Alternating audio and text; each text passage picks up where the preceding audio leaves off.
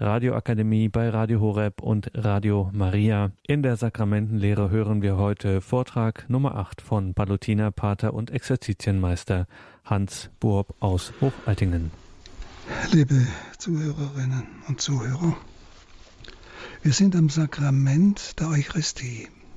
Und wir haben letztes Mal noch gesagt, die Eucharistie ist nicht einfach ein Sakrament, neben den anderen sechs, sondern es ist wie bei einer Pyramide.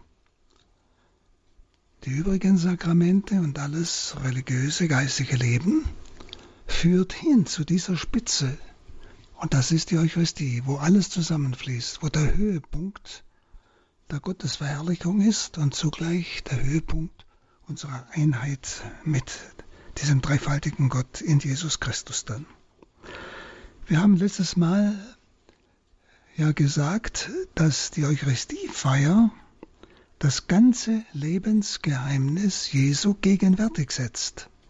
Also nicht nur Tod und Auferstehung, sondern auch sein Leben in Nazareth. Das heißt, das ganz natürliche Leben, das er jetzt in uns, seinem mystischen Leib, weiterführt und fortsetzt. Und das ist der erste Teil der Eucharistie, die wir betrachtet haben.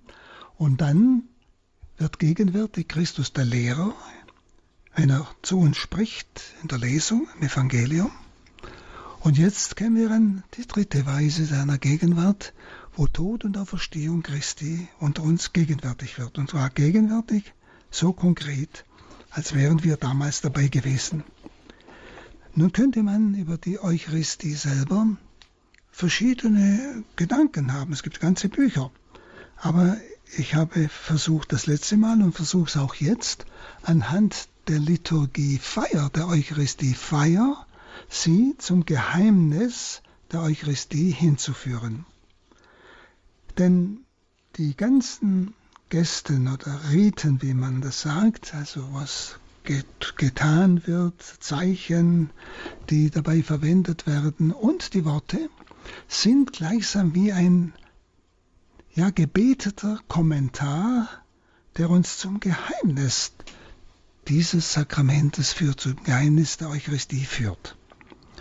Und diese dritte Weise der Gegenwart Jesu in seinem Tod und Auferstehung beginnt mit der sogenannten Gabenbereitung.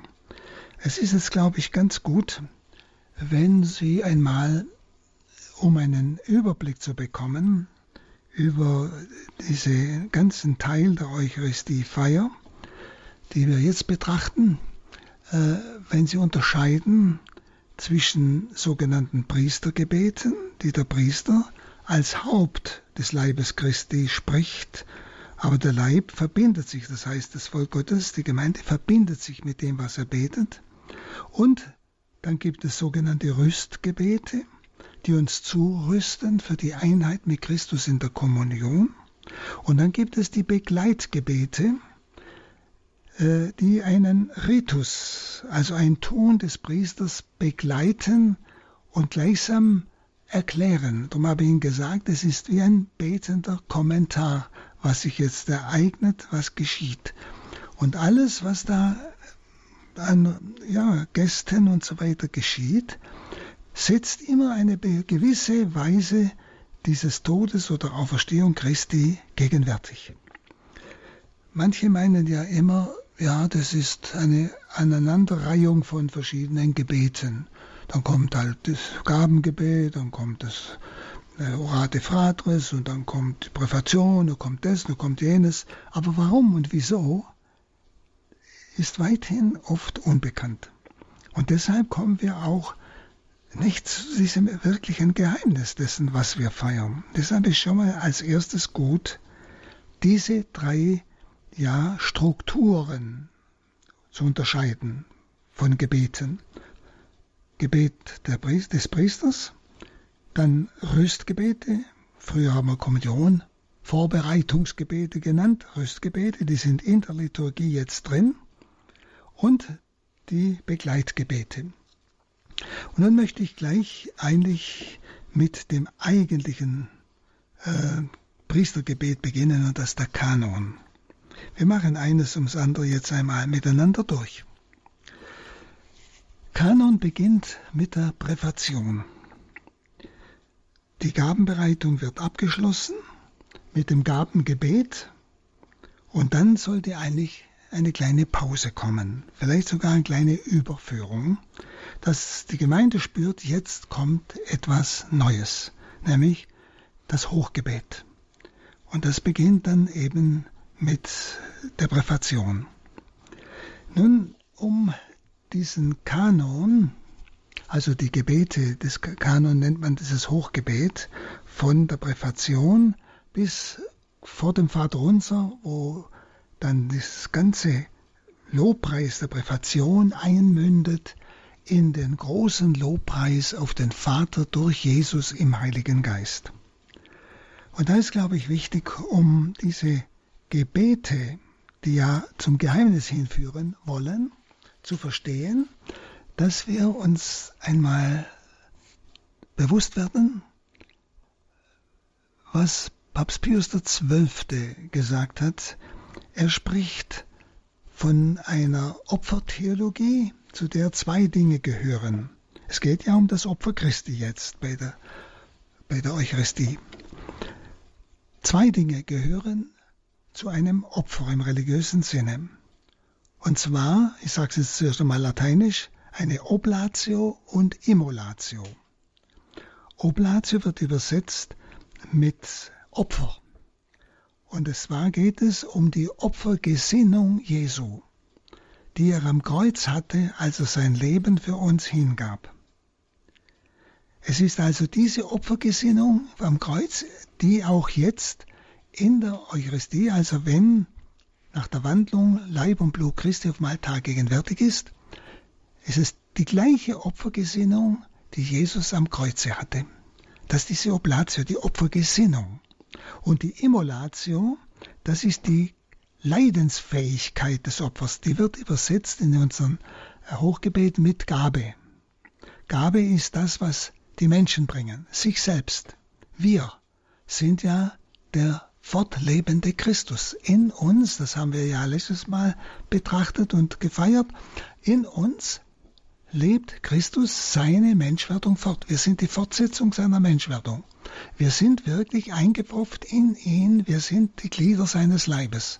In uns vollzieht er im alltäglichen Leben, wie damals er in Nazareth und wir in unserem Nazareth, vollziehen wir ein erlösendes Leben. Er lebt in uns das, was wir leben, wenn wir es mit ihm leben, wenn wir mit ihm verbunden sind. Und das ist die Gabe, das wird ausgedrückt, die Emulatio. Denn zu einem Opfer gehört die Opfergesinnung, sagt Pius XII., und die Leidensfähigkeit des Opfers. Also wenn Jesus nur die Gesinnung gehabt hätte, sein Leben hinzugeben, aber es nicht hingegeben hätte, wäre es ja kein Opfer.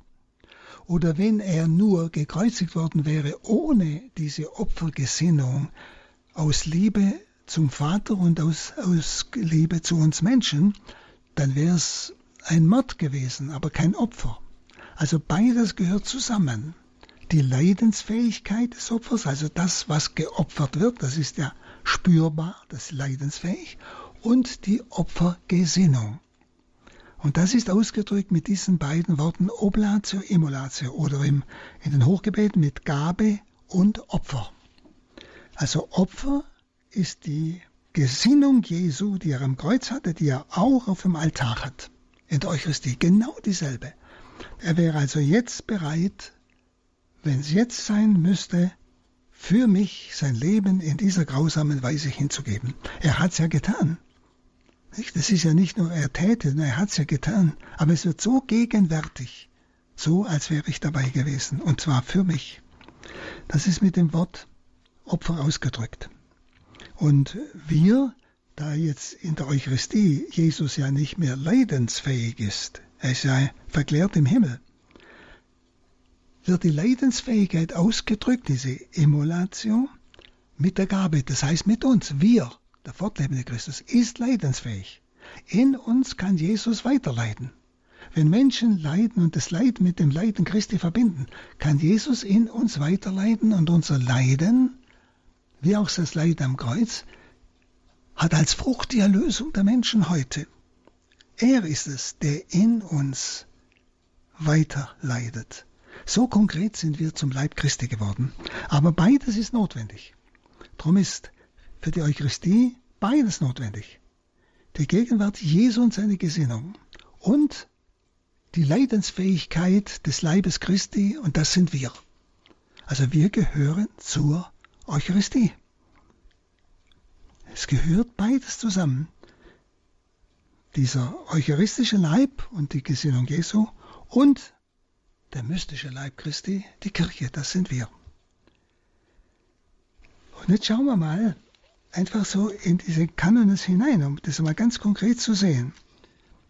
Im ersten Kanon, da heißt es, so bringen wir aus den Gaben, die du uns geschenkt hast.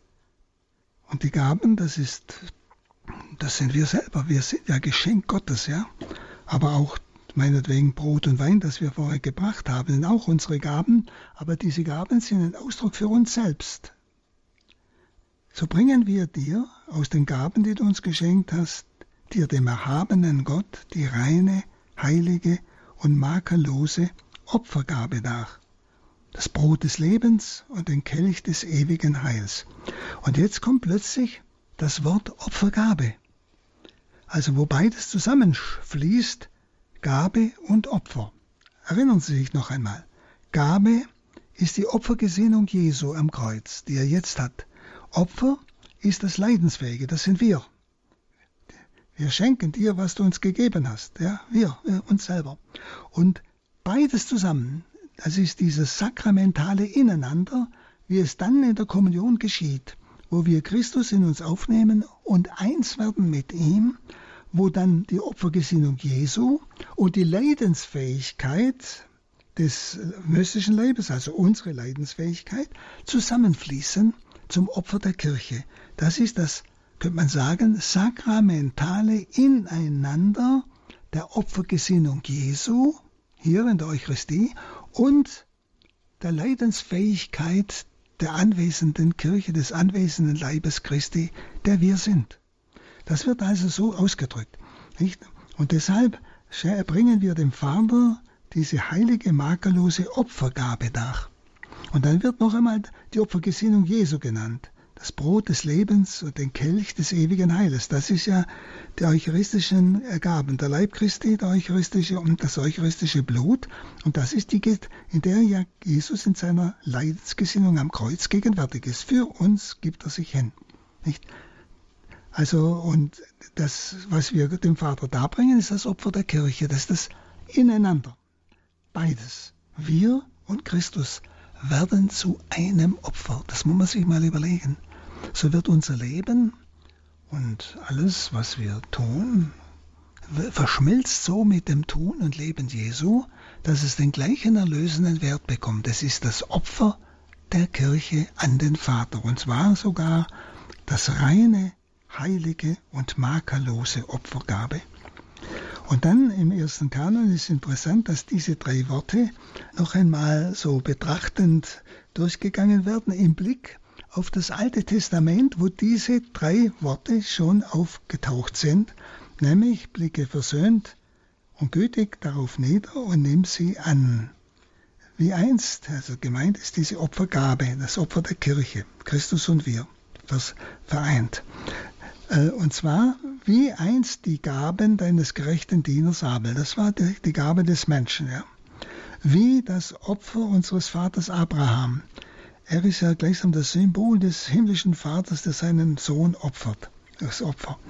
Und wie die heilige Gabe, das reine Opfer, also die Opfergabe deines hohen Priesters Melchisedech, der ja dem Abraham entgegenging und Brot und Wein opferte, also gleichsam ein Vorbild für das neutestamentliche Priestertum, was ja in der Eucharistie geschieht. Und dann äh, kommt das Gebet, wir bitten dich, allmächtiger Gott, dein heiliger Engel, trage nun diese Opfergabe, wieder hier Opfergabe, dass dieses sakramentale Innerland, die Opfergesinnung Jesu und die Leidensfähigkeit des Opfers, die wir sind, also beides. Der Engel trage nun dieses Opfer, Christus und uns, können wir sagen, vor das Angesicht Gottes. Sie müssen das mal betrachten, was das bedeutet, nicht? Vor seine göttliche Herrlichkeit, nicht? So haben wir es bei diesem ersten Kanon. Dann äh, beim dritten Kanon kommt es auch noch zum Ausdruck, nämlich so bringen wir dir mit Lob und Dank dieses heilige und lebendige Opfer dar. Hier ist jetzt die Opfergesinnung gemeint, die Opfergesinnung Jesu. Und dann geht's weiter. Schau gütig auf die Gabe deiner Kirche. Das sind, ist unsere Hingabe. Das sind wir. Denn sie, wir sind das Lamm, das eigentlich geopfert wurde. Das leidensfähige Lamm. Das Lamm, ja, das ja das, das geschlachtet werden gespürt hat. Und das ist jetzt die Kirche. Schau gütig auf die Gabe deiner Kirche, denn sie stellt dir das Lamm vor Augen, das geopfert wurde und nach deinem Willen sich mit dir versöhnt hat. Und dann kommt wieder die Kommunion, bitte, stärke uns durch Leib und Blut deines Sohnes und erfülle uns mit dem Heiligen Geist, damit wir ein Leib und ein Geist werden in Christus. Das ist wieder dieses sakramentale Ineinander. Ein Leib, ein Geist in Christus, was in der Kommunion geschieht. Wir verschmelzen miteinander unsere Hingabe, die wir in der Gabenbereitung dargebracht haben, wir kommen ja noch drauf, und der Hingabe Jesu, der Gesinnung Jesu äh, in der Wandlung, das verschmelzt, dass wir ein Leib, ein Geist werden, also zur Opfergabe werden. Also ganz wunderbar.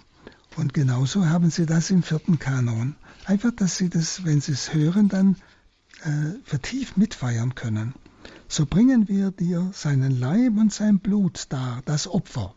Also hier wird es direkt erklärt. Der Leib und Blut Christi ist das Opfer, das heißt die Opfergesinnung Jesu, nicht? das dir wohlgefällt und der ganzen Welt Heil bringt. Und dann kommt, sieh her auf die Opfergabe. Dann wird auf das Opfer der Kirche hingewiesen. Also wiederum dieses sakramentale Ineinander, Christi Hingabe, unsere Hingabe die du selber deiner Kirche bereitet hast. Nicht? Also ganz wunderbar. Also spüren Sie, wie diese drei Worte, wenn man es nicht weiß, dann hört man es, aber an was denken Sie bis jetzt, wenn Sie diese Worte hören? Nicht?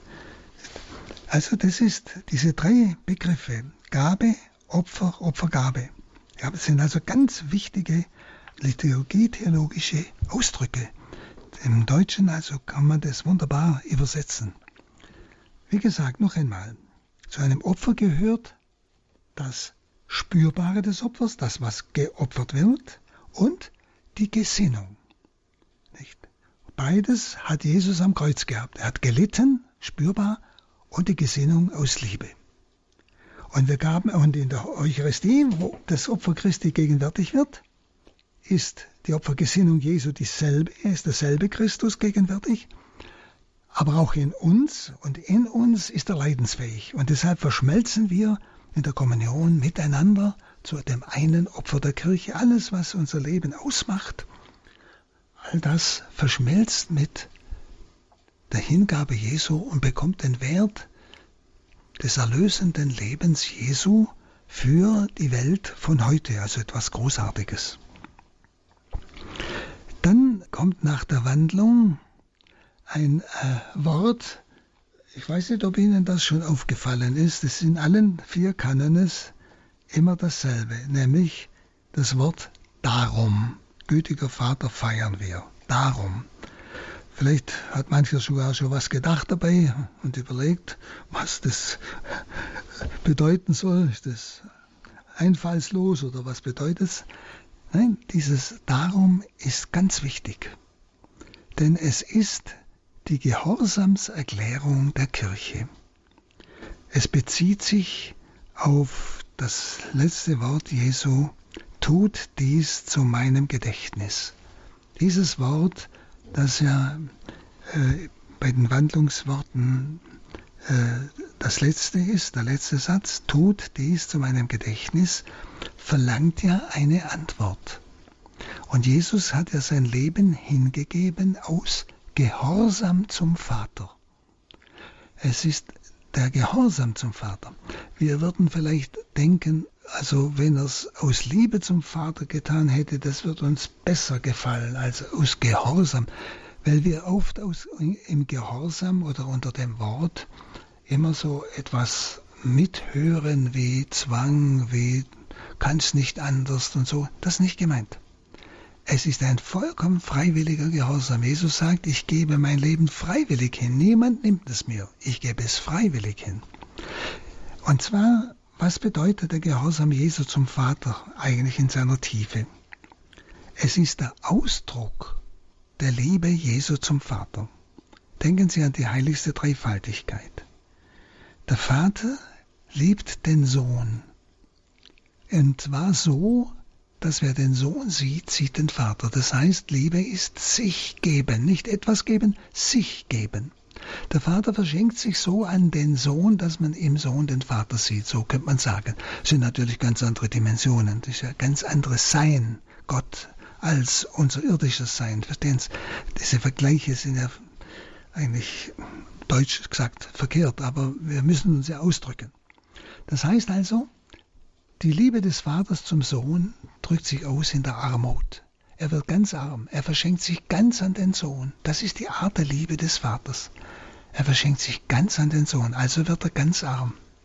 Und der Sohn schenkt sich zurück an den Vater, weil ja, der ja ganz auf den Vater hört, der nur das sagt, was er beim Vater gehört hat, nur das tut, was er beim Vater tun sieht denn es ist also eine totale Ausrichtung auf den Vater, eine totale Einheit mit dem Vater. Wieder kein Zwang oder sowas, sondern es ist der Ausdruck seiner Liebe. Das Wesen des Sohnes ist ganz hin existieren auf den Vater. Das ist seine Liebe, sein sich zurückschenken an den Vater. Das drückt sich aus im Gehorsam. Er hört ganz auf den Vater. Nicht? Das ist für ihn das Höchste, diese Liebesprache des Vaters zu hören. Er hört ganz auf den Vater, verschenkt sich ganz an den Vater wieder. Also das ist Gehorsam, ist der, ist der Ausdruck der Liebe des Sohnes zum Vater. Einfach damit man das versteht. Und deshalb, wir feiern ja diesen Gehorsam Jesu zum Vater in der Eucharistie. Nicht? Und deshalb ist es ja wichtig, dass wir uns in diesen Gehorsam hineinbegeben, wenn wir mit ihm zum Opfer der Kirche werden sollen. Und das drücken wir mit dem Darum aus. Darum du dies zu meinem Gedächtnis, weil du das gesagt hast.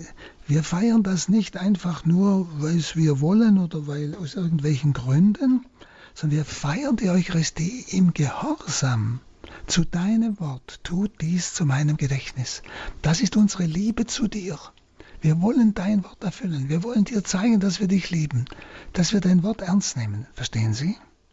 Und deshalb ist auch wichtig, dass der Priester auch gehorsam ist, wenn er die Eucharistie feiert und im Gehorsam der Kirche das tut und nicht macht, was er will. Das ist, ich kann nicht im Ungehorsam den Gehorsam Jesu feiern. Das ist ein furchtbarer Widerspruch.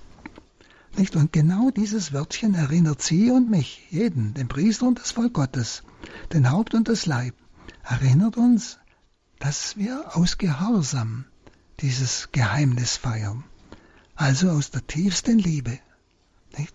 Und prüfen Sie, ob Sie das so tun oder ob Sie es aus egoistischen Gründen tun, die Eucharistie zu besuchen und die Heilige Messe mitzufeiern. Das ist dieses ganz schlichte Wörtchen ja, darum feiern wir. Und dann kommt ein Wort, ich habe Ihnen ja gesagt, die Eucharistiefeier ist die Vergegenwärtigung des ganzen Lebensgeheimnisses Jesu und jetzt an dem Teil, wo wir jetzt sind, die Vergegenwärtigung seiner Hingabe am Kreuz und seiner Auferstehung. Vergegenwärtigung. Wie drückt sich das im Wort aus? Im, das, Im Lateinischen heißt es, Memores offeremus. Memores ist ein Partizip, also gedenkend opfern wir, wenn man es ganz wörtlich übersetzt. Das heißt, wir gedenken, äh, sag mal, tut dies zu meinem Gedächtnis, wir gedenken des Leidens und der Auferstehung des Herrn. Aber dieses Gedenken ist nicht einfach ein Gedenken, wie man an einem Geburtstag zurückdenkt, sondern dieses Gedenken ist zugleich Verwirklichung. Es ist eine Erinnerung, die zugleich Wirklichkeit ist. Es ist also ein Erinnern an etwas, was jetzt gegenwärtig geschieht, als wären wir damals dabei gewesen. Und im Deutschen wird dieses Partizipausdruck, also gedenkend opfern wir, immer mit zwei Sätzen äh, übersetzt. Ich zeige es Ihnen gerade mal, dass wenn Sie es dann hören, es, äh, es in Ihnen dann wieder aufleuchtet. Nämlich, darum haben wir schon gesagt, gütiger Vater, es geht ja an den Vater, ist ja das Dankgebet an den Vater, es ist die Hingabe Jesu an den Vater, die Hingabe Jesu auch in uns an den Vater, ja. Gütiger Vater, jetzt kommt, feiern wir, deine Diener und dein heiliges Volk, das Gedächtnis deines Sohnes, unseres Herrn Jesus Christus.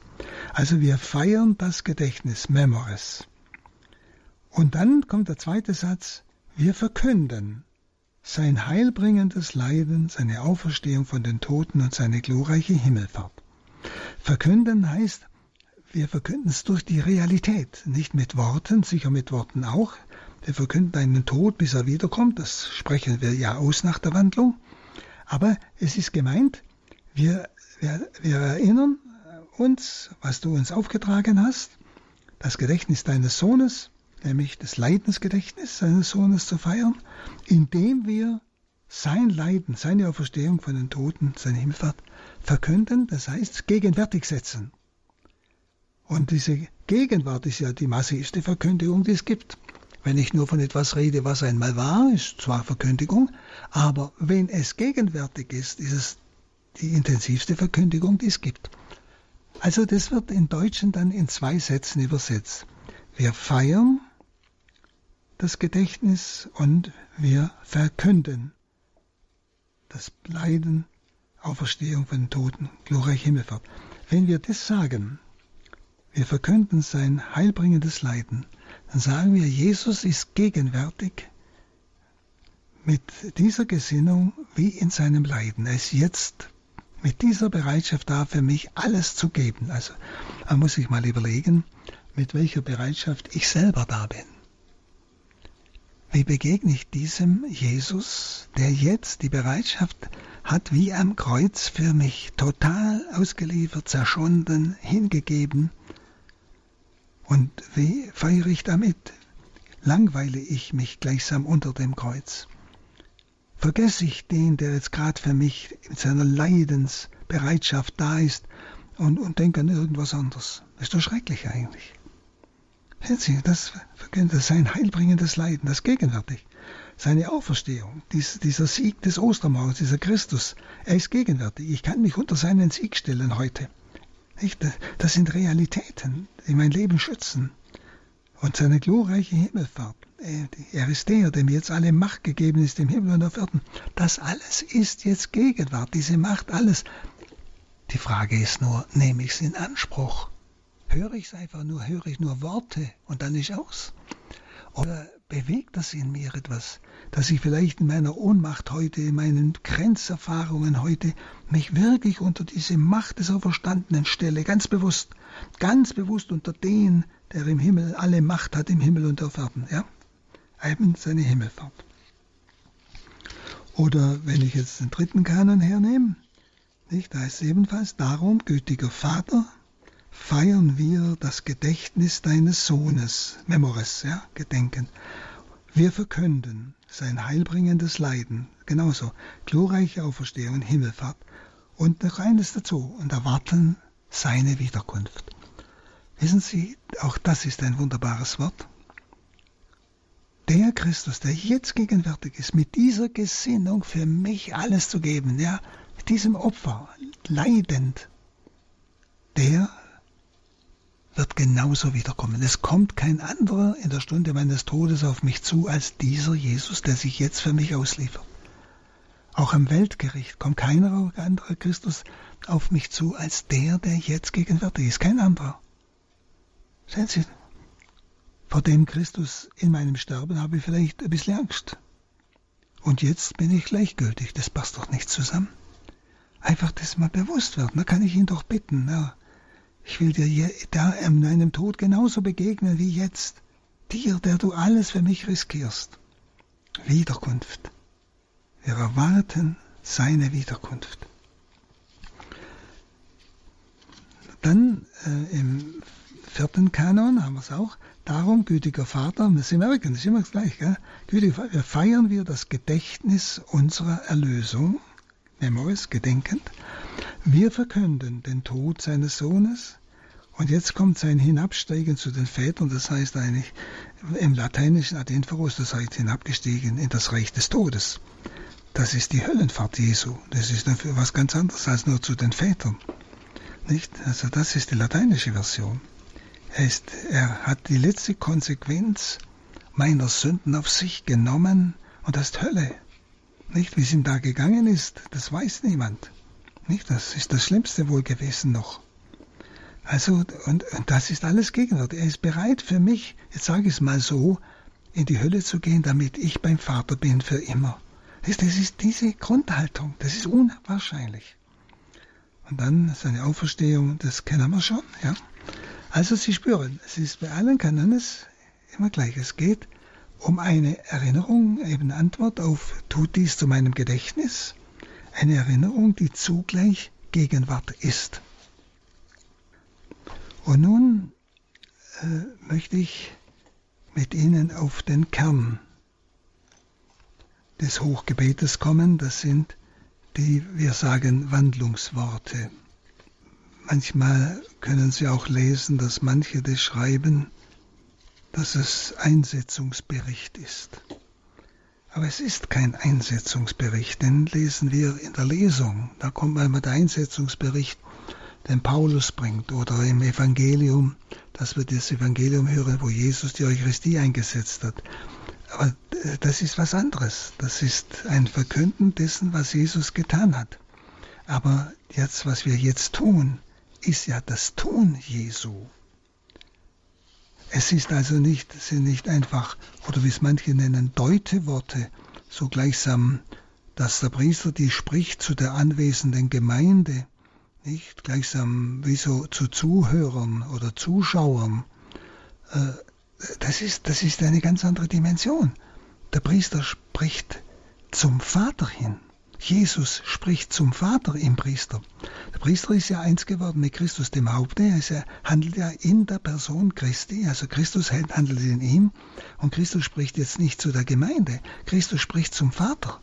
Es ist ja die Danksagung an den Vater. Es ist also das Hingabegebet an den Vater. Und das erkennen Sie wieder ganz genau an den Texten. Ich nehme jetzt der erste Kanon. Da ist es am Abend vor seinem Leiden, nahm er das Brot in seine heiligen und ehrwürdigen Hände, erhob die Augen zum Himmel, zu dir, und das ist wichtig, dieses zu dir, Vater, dem allmächtigen Gott, sagte dir Dank Lob und Dank, brach das Brot, reichte es seinen Jüngern und sprach. Er spricht ja zu ihm, zum Vater, das ist ja ganz deutlich. Er hebt die Augen zu dir, seinem Vater, dem allmächtigen Gott. Er sagte dir Lob und Dank. Und jetzt gibt er sich hin an den Vater für die Menschen. Und dann sprach er, nehmet und esset alle davon, das ist mein Leib, der für euch hingegeben wird. Es ist Hingabegebet an den Vater. Es ist nicht zur Gemeinde gesprochen. Verstehen Sie, das merken Sie an dem Vortext. Das sehen Sie aber bei den anderen Kanones genauso. Nicht, wenn Sie den dritten Kanon nehmen, ja, da heißt es, denn in der Nacht, da er verraten wurde, nahm er das Brot und was heißt hier im Deutschen, sagte Dank. Das ist ein Fehler, muss man ehrlich sagen. Im Lateinischen steht hier Tibi, sagte dir Dank. Es geht ja an den Vater. Das wurde also angemahnt von verschiedenen Liturgietheologen und ich hoffe, dass das in der neuen Ausgabe, wenn das neue Messbuch kommt, das revidiert ist, denn das ist so etwas Wesentliches. Es geht um dieses Dir, sagte Dank, und du, es ist die Ansprache, Jesus spricht zum Vater. Jesus, es ist das Dankopfer an den Vater, Eucharistie in Danksagung. Jesus spricht im Priester zum Vater hin, das sehen Sie ja hier. Er sagte dir Dank. Er sagte Dank, ja wem und wo und was. Das ist doch keine Aussage. Er sagte dir Dank, brach es, reichte es seinen Jüngern, nehmet, das ist mein Leib, der für euch hingegeben wird. Aber Sie spüren, dieses Tier ist entscheidend. Nicht? Und dann spürt man auch, dass diese Worte der Hingabe an das Du gehen. Nicht an die Gemeinde, sondern an, an den Vater. Ich gebe mich dir hin, ganz und gar, ich liefere mich dir aus. Im Gehorsam, ganz für dich, zur Rettung der Menschen. Nicht und beim vierten Kanon genauso, dann ist es auch ausgelassen. Da er die Seinen liebte, die in der Welt waren, liebte er sie bis zur Vollendung. Und als die Stunde kam, da er von dir verherrlicht werden sollte, also ganz klar dir, nahm er beim Mahl das Brot und sagte, das heißt auch wieder Dank, das heißt im Lateinischen aber Tibi, nicht? Da er von dir verherrlicht werden sollte, sagte er dir Dank, wem denn sonst, ja? Brach das Brot, reicht es. Wissen Sie, da verstehen Sie, dass auch diese Worte nehmet und esset alle davon, das ist mein Leib, der für euch hingegeben wird, dass es alles an das Du des Vaters geht. Es ist Hingabe, Gebet Jesu an den Vater und in diesem Hingabegebet verschenkt er sich. Das ist die Verwandlung des Brotes in den Leib Christi und des Weines in das Blut Christi. Und Sie wissen, dass das für viele ein Problem ist, das zu glauben, dass es wirklich der Leib und das Blut Christi ist. Und ich denke, dass deshalb der Herr Verständnis hat und deshalb große Zeichen gewirkt hat. Ich denke nur an eines, wo ich selber ein paar Mal schon gesehen habe, in Lanciano, in Mittelitalien. Im 8. Jahrhundert war das schon, wo plötzlich bei der heiligen Wandlung, weil der, der Priester gezweifelt hat, plötzlich er Fleisch vor sich hatte und Blut und das ist bis heute aufbewahrt. Das war, ich war ja nicht, man konnte es ja nicht konservieren oder so, es war einfach offen aufbewahrt, ist nicht verwaist bis heute. In den 80er Jahren hat man es untersucht in zwei Labors in Italien und hat festgestellt, es ist das Herzkranzgewebe eines menschlichen Herzens. Und zwar das Blut wie das Fleisch ist von einem jetzt lebenden Menschen, also nicht von einem Toten, wissen Sie, gibt's ja gar nicht. Fleisch ist immer vom Toten. Fleisch von einem jetzt lebenden Menschen und das Blut auch, das heißt, dieser Mensch lebt, das Fleisch und Blut lebt. Und das heißt, es ist ein gestresstes Herz, also diese Leidensfähigkeit, die selbst in der Eucharistie ausgedrückt wird. Wunderbar. Da, die haben ganz tolle Dinge da alles entdeckt bei, im Labor. Und das gleiche Wunder ist 1996 passiert in Buenos Aires, wo der jetzige Papst Weihbischof war und der, der Priester, der das erlebt hat, der ist zu dem Weihbischof, zum Bergoglio gegangen. Und er hat es fotografiert und als er dann Erzbischof war, hat er es ebenfalls untersuchen lassen, sogar in New York, in einer ganzen Spezialuntersuchung von einem Professor, der Atheist war. Und er hat genau dasselbe herausgebracht wie in Lanciano im 8. Jahrhundert. Genau dieselben jetzt lebenden Menschen, gestresstes Herz eines Menschen. Und als der Professor das erfahren hat, was das ist, er hat es ja nicht gewusst, was das ist und woher das kommt, ist er zum Glauben gekommen. Wissen Sie, das ist real, es ist wirklich. Gott hat jetzt Zeichen, auch selbst jetzt in unserer Zeit. Jetzt habe ich gehört, in Polen ist genau dasselbe geschehen in einem, in einem Ort. Aber ich weiß es nichts genaueres. Das hat mir nur ein polnischer Priester erzählt. Sehen Sie, Gott hilft unserem Zweifel. Das ist doch wunderbar. Aber es ist, er ist es mit seiner Gesinnung. Das ist doch wunderbar. Also, bei diesen Wandlungsworten ist sehr eindeutig, nicht? Es ist Hingabegebet Jesu an den Vater. Und deshalb soll ja auch der Priester alles, was er spricht, auch tun. Also wenn es heißt, er nahm beim Mahl das Brot, dann soll der Priester die Hostie in die Hand nehmen. Brach das Brot, reichte es seinen Jüngern und sprach, und er soll die Wandlungsworte gebeugt sprechen, heißt es in der lateinischen Fassung. Gebeugt sprechen als Zeichen der Hingabe. Also dass diese Hingabe auch in der Gestalt des Priesters, in dem ja Christus spricht, ausgedrückt wird. Also wo auch durch die Verneigung die Hingabe an den Vater ausgedrückt wird, dieses, und die Worte der Hingabe dann gesprochen werden. Oder beim ersten Kanon heißt er, er erhob die Augen zum Himmel. Dann soll er wirklich die Augen zum Himmel erheben. Er soll also alles tun, was er sagt, damit die mitfeiernde Gemeinde schon am Tun spürt, das ist Wirklichkeit. Es ist nicht ein Mysterienspiel, sondern es ist Wirklichkeit. Es geschieht, was er sagt. Dann haben wir nach diesen Gebeten, nach der Wandlung, die ich Ihnen schon erklärt habe, kommen dann dieses Gedenken, und zwar an die ganze Kirche wird jetzt mit hereingenommen. Die leidende Kirche, das Wegfeuer. Wir beten, ich brauche Sie jetzt nicht vorlesen, Sie kennen das ja. Aber wenn Sie einen Schott haben, schauen Sie es mal nach, wo wir gleichsam für die Verstorbenen beten. Dann für die streitende Kirche. Wir beten für den Papst, die Bischöfe und für, für das ganze Volk Gottes, das jetzt auf Erden äh, eben Zeugnis gibt für Christus. Und für die triumphierende Kirche. Wir äh, gedenken und verbinden uns mit der himmlischen Kirche Maria, Heiligen Josef, mit verschiedenen Heiligen. Nicht? Das heißt, wir haben jetzt mit Christus dem Haupt der Gemeinschaft. Wir sind eins mit Christus. Und damit kommt eine zweite Kommunion eigentlich zustande. Wenn wir mit Christus dem Haupt eins sind, sind wir auch eins mit allen seinen Gliedern. Also mit denen im Fegfeuer, mit denen auf Erden, die mit Christus verbunden sind, und mit denen im Himmel. Ist doch wunderbar. Es ist also wirklich eine Communio der ganzen Kirche, nicht? Wenn wir alle, denn alle sind eins mit dem Haupt und dann sind sie auch eins untereinander und nehmen teil an den Verdiensten, Gebeten aneinander. Auch einmal daran denken. Es ist zwar immer in einer Art Bitte ausgedrückt, wir beten für die Verstorbenen, aber gemeint ist diese Einheit, die wir jetzt mit ihnen allen haben.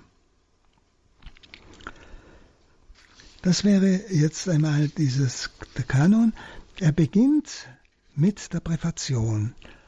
Und wir haben jetzt seit der Erneuerung des Messbuches haben wir ja sehr viele neue Präfationen Früher beim alten Messbuch gab es nur eine relativ wenige. Und in der Präfation werden die verschiedenen Heilsmysterien, Heilstaten Gottes, werden da lobpreisend äh, gedeutet. Also das alles wird gegenwärtig, was in, in der Präfation steht. Das ist alles eigentlich Frucht der Hingabe Jesu an den Vater, der Erlösung. Nicht? Und so haben wir eine Vielfalt von Privationen, wo eine Vielfalt von Heilswirkungen, von Wirkungen der Erlösung bei den Heiligen, je nachdem wie die Privation ist, nicht einfach zum Ausdruck kommt und wir Gott danken und Lobpreisen für all das Heil, das er gewirkt hat. Man müsste das alles in einer Messe eigentlich nennen können, denn all das geschieht in jeder Eucharistiefeier, was in jeder Privation dankend vor Gott gebracht wird als Wirkung seiner Erlösung. Dann äh, endet der, jeder Kanon mit diesem Lobpreis, Gesang auf den Vater. Durch ihn, Christus, und mit ihm und in ihm ist dir, Gott allmächtiger Vater, in der Einheit des Heiligen Geistes alle Herrlichkeit und Ehre, jetzt und in Ewigkeit. Alle Herrlichkeit und Ehre, jetzt das ist das, was die Kirche dann wir alle dem Vater darben, die höchste Form der Verherrlichung. So, das darf man nicht überhören. Und wir antworten mit einem ganz lauten Ja. Amen. So ist es. Ja. Wir stehen ganz dahinter. Wir münden ein, künden ein in diesen Lobpreis auf den Vater. Das mit dem Sanctus, das habe ich Ihnen schon erklärt, das letzte Mal. Und nun zu den Priestergebeten gehörten dann die Orationen, das ist einmal das Tagesgebet, das Tagesgebet ist so aufgebaut, wie eigentlich ein christliches Gebet sein soll. Es ist zuerst eine Prädikatio, dann eine Präkatio und dann eine Interpellatio, also das lateinische Worte. Zuerst eine Verkündigung von einem Geheimnis des Tages. Das wird gleichsam Gott lobpreisend, dankend äh, ausgedrückt. Und dann kommt die Bitte. Und dann kommt, durch wen bitten wir? Es ist Christus in uns gleichsam der zum Vater betet, haben wir ja letztes Mal gesagt, nicht? Und durch ihn bitten wir den Vater.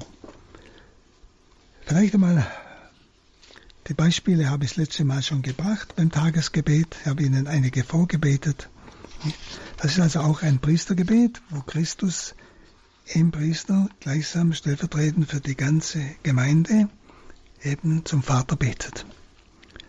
Und dann kommt die Gaben, das, das Schlussgebet dann am Schluss ebenfalls, wo der Priester gleichsam wiederum als äh, Haupt dieses versammelten Leibes Christi dem Vater dankt, wir haben empfangen, ist hauptsächlich der Inhalt, oder du hast uns beschenkt. Das ist einfach ein Dank für das Großartige, was jetzt sich ereignet hat und wir dabei sein durften. Dann kommt das Gabengebet, das die Gabenbereitung abschließt, nicht, wo es noch einmal um dieses, diese geistige Hingabe äh, ausgeht. Wir bringen uns dir dar, wir. Das ist unser Opfer. Wir bringen uns dir dar. Und jetzt noch etwas zu den sogenannten Begleitgebeten. Das sind also Gebete, die einen Ritus begleiten. Gehen wir zu der, einmal zur Gabenbereitung. Die Gabenbereitung, die nach der Gegenwart Jesu in seinem Wort, wo er als Verkünder unter uns ist, ist es die Überleitung zur Eucharistiefeier. Und dazu gehört zuerst einmal unsere Hingabe. Wir haben ja vorhin gesagt, unsere Hingabe und die Hingabe Jesu verschmelzen zu einem Opfer, zu einer Opfergabe.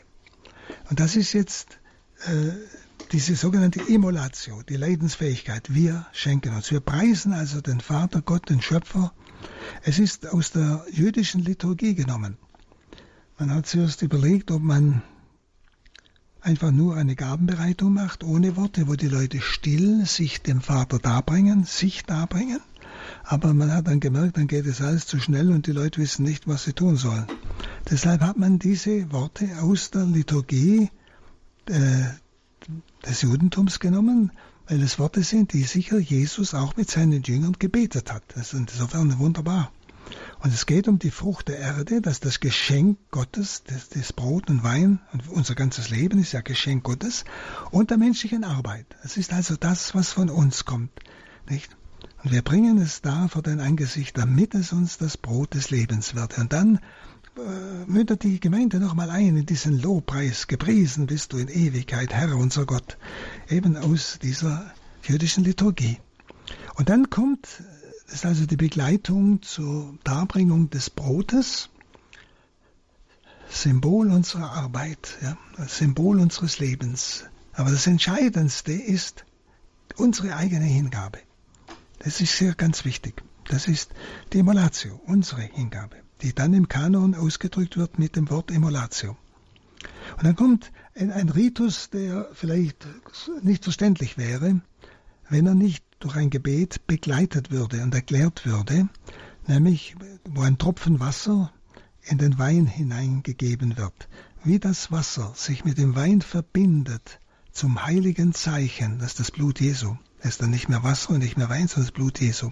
So lasse uns dieser Kelch teilhaben an der Gottheit Christi, der unsere Menschennatur angenommen hat. Er ist Mensch geworden und jetzt lässt er uns durch dieses Geheimnis der Eucharistie an seiner Gottheit teilhaben. Das heißt, dieser Tropfen Wasser ist, ist unser Leben. Und der Wein ist gleichsam die Hingabe Jesu.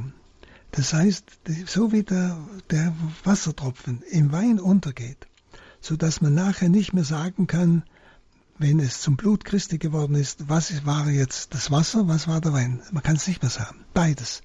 Wir und die Hingabe Christi sind eine Hingabe. Das ist ein wunderbares Zeichen. Und dann kommt eben die Darbringung des Kelches. Priesen bist du Herr unser Gott.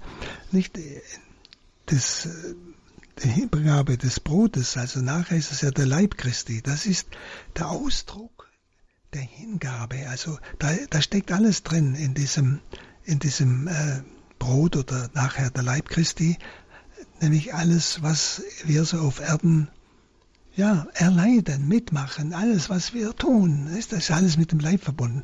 Und der Wein, gleichsam nachher das Blut Jesu, ist gleichsam das Zeichen der totalen Hingabe.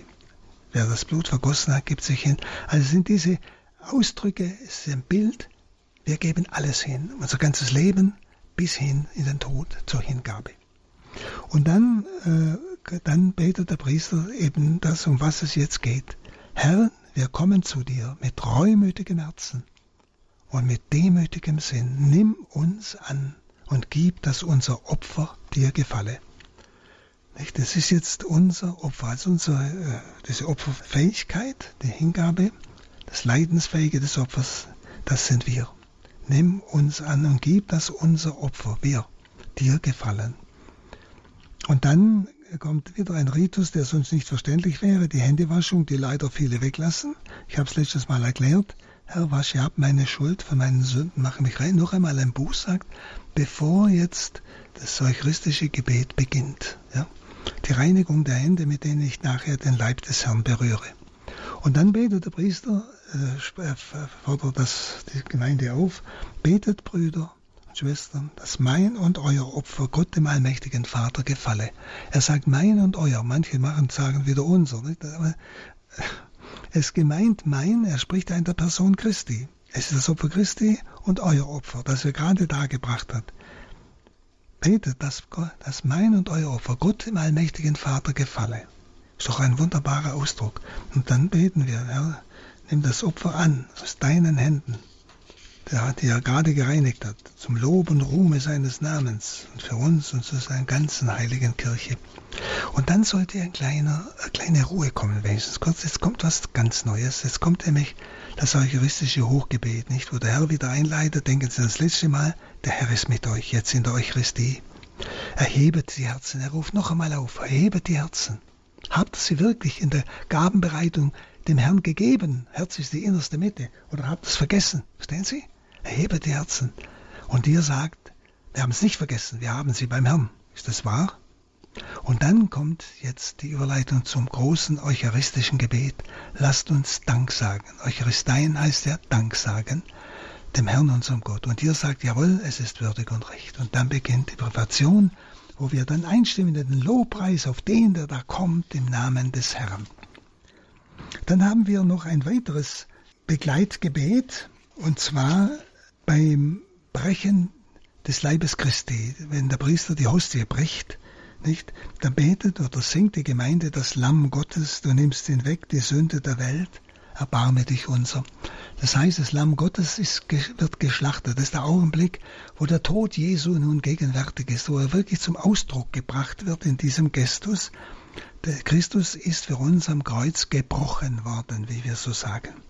Und das ist dieses Gebrochenwerden und deshalb das Gebet, das Begleitgebet, Lamm Gottes, das uns erklärt, was dieses Brechen bedeutet.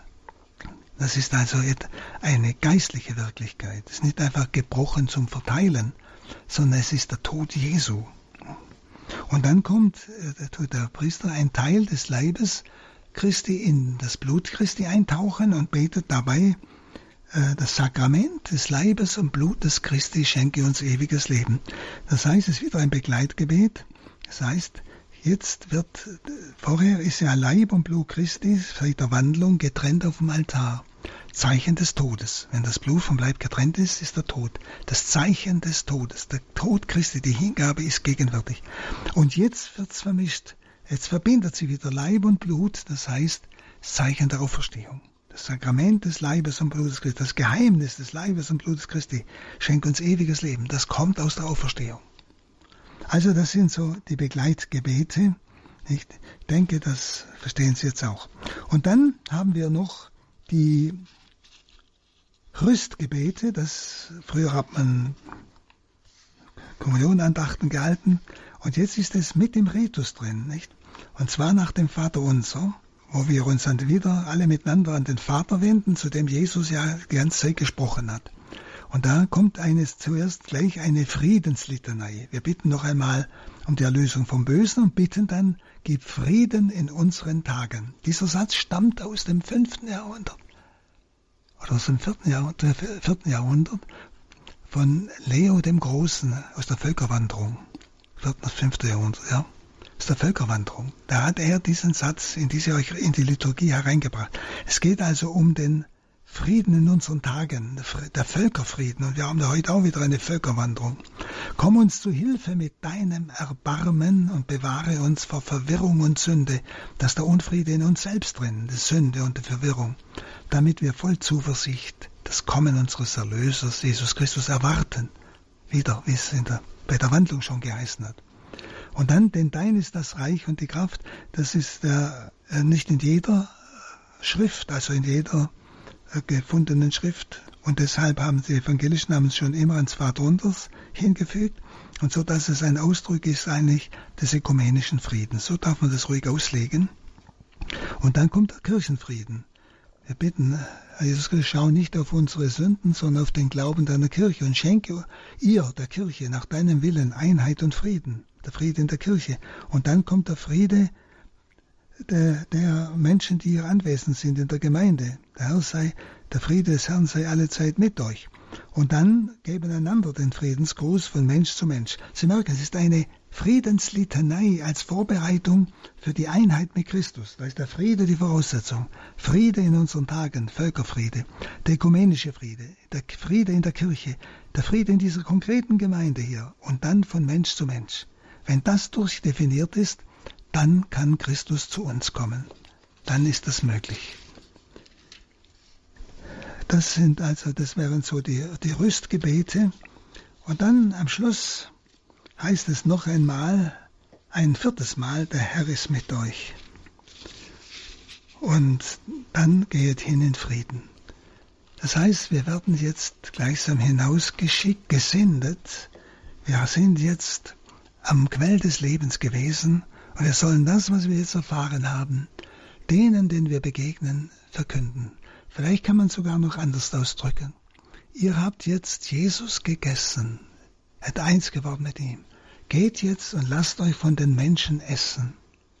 Gleichsam indem sie eure Kraft, ja, eure Zeit oder was auch immer in Anspruch nehmen. Das ist ja auch ein gegessen werden, nicht? Damit sie in verwandelt werden. So wie ihr in Christus verwandelt worden sind, werden die, die euch essen, wiederum über euch mit Christus in Gemeinschaft kommen. Das ist eigentlich ein sehr schöner Gedanke. Es ist gleichsam die Evangelisation vom Altar aus, die Sendung. Nun, liebe Brüder und Schwestern, hoffe ich, dass Sie, wenn Sie selber noch einmal oder öfters, öfters äh, anhand des Kanon beziehungsweise am Schutt diese Gebete, die Eucharistiefeier durchbetrachten, dann werden Sie merken, dass wenn Sie es jetzt feiern und diese Gästen sehen, die Worte hören, dann werden Sie hingeführt jeweils zu diesem Geheimnis und werden aufgefordert, sich zu entscheiden, mitzutun, selber etwas zu geben. Ich kann da nicht mehr Zuschauer sein, ich kann nicht einfach nur dabei sein, sonst geht die Eucharistie an mir vorbei, sondern ich bringe mich ein, mit der Gabenbereitung schon total hörend vorher die Versöhnung mit allen, damit wir wirklich Leib Christi sein können. Und so lassen wir uns dann senden, sind ausgerüstet mit der Kraft, die wir heute brauchen. Und dazu segne euch und schütze euch der allmächtige Gott, der Vater und der Sohn und der Heilige Geist. Amen. In der Einheit Sakramentenlehre beim Kurs für die Ausbildung von Katechisten für die Evangelisation im Haus St. Ulrich in Hochaltingen hörten wir heute Vortrag Nummer 8 in der Sakramentenlehre mit Pater Hans Buob. Davon gibt es beim Radio Horeb CD-Dienst eine kostenlose CD zu bestellen oder aber Sie schauen auf horeb.org. Dort stellen wir dann diese Sendung auch in Kürze in den Podcast- und Download-Bereich. Da kann man das Ganze dann ganz einfach online abrufen. horeb.org.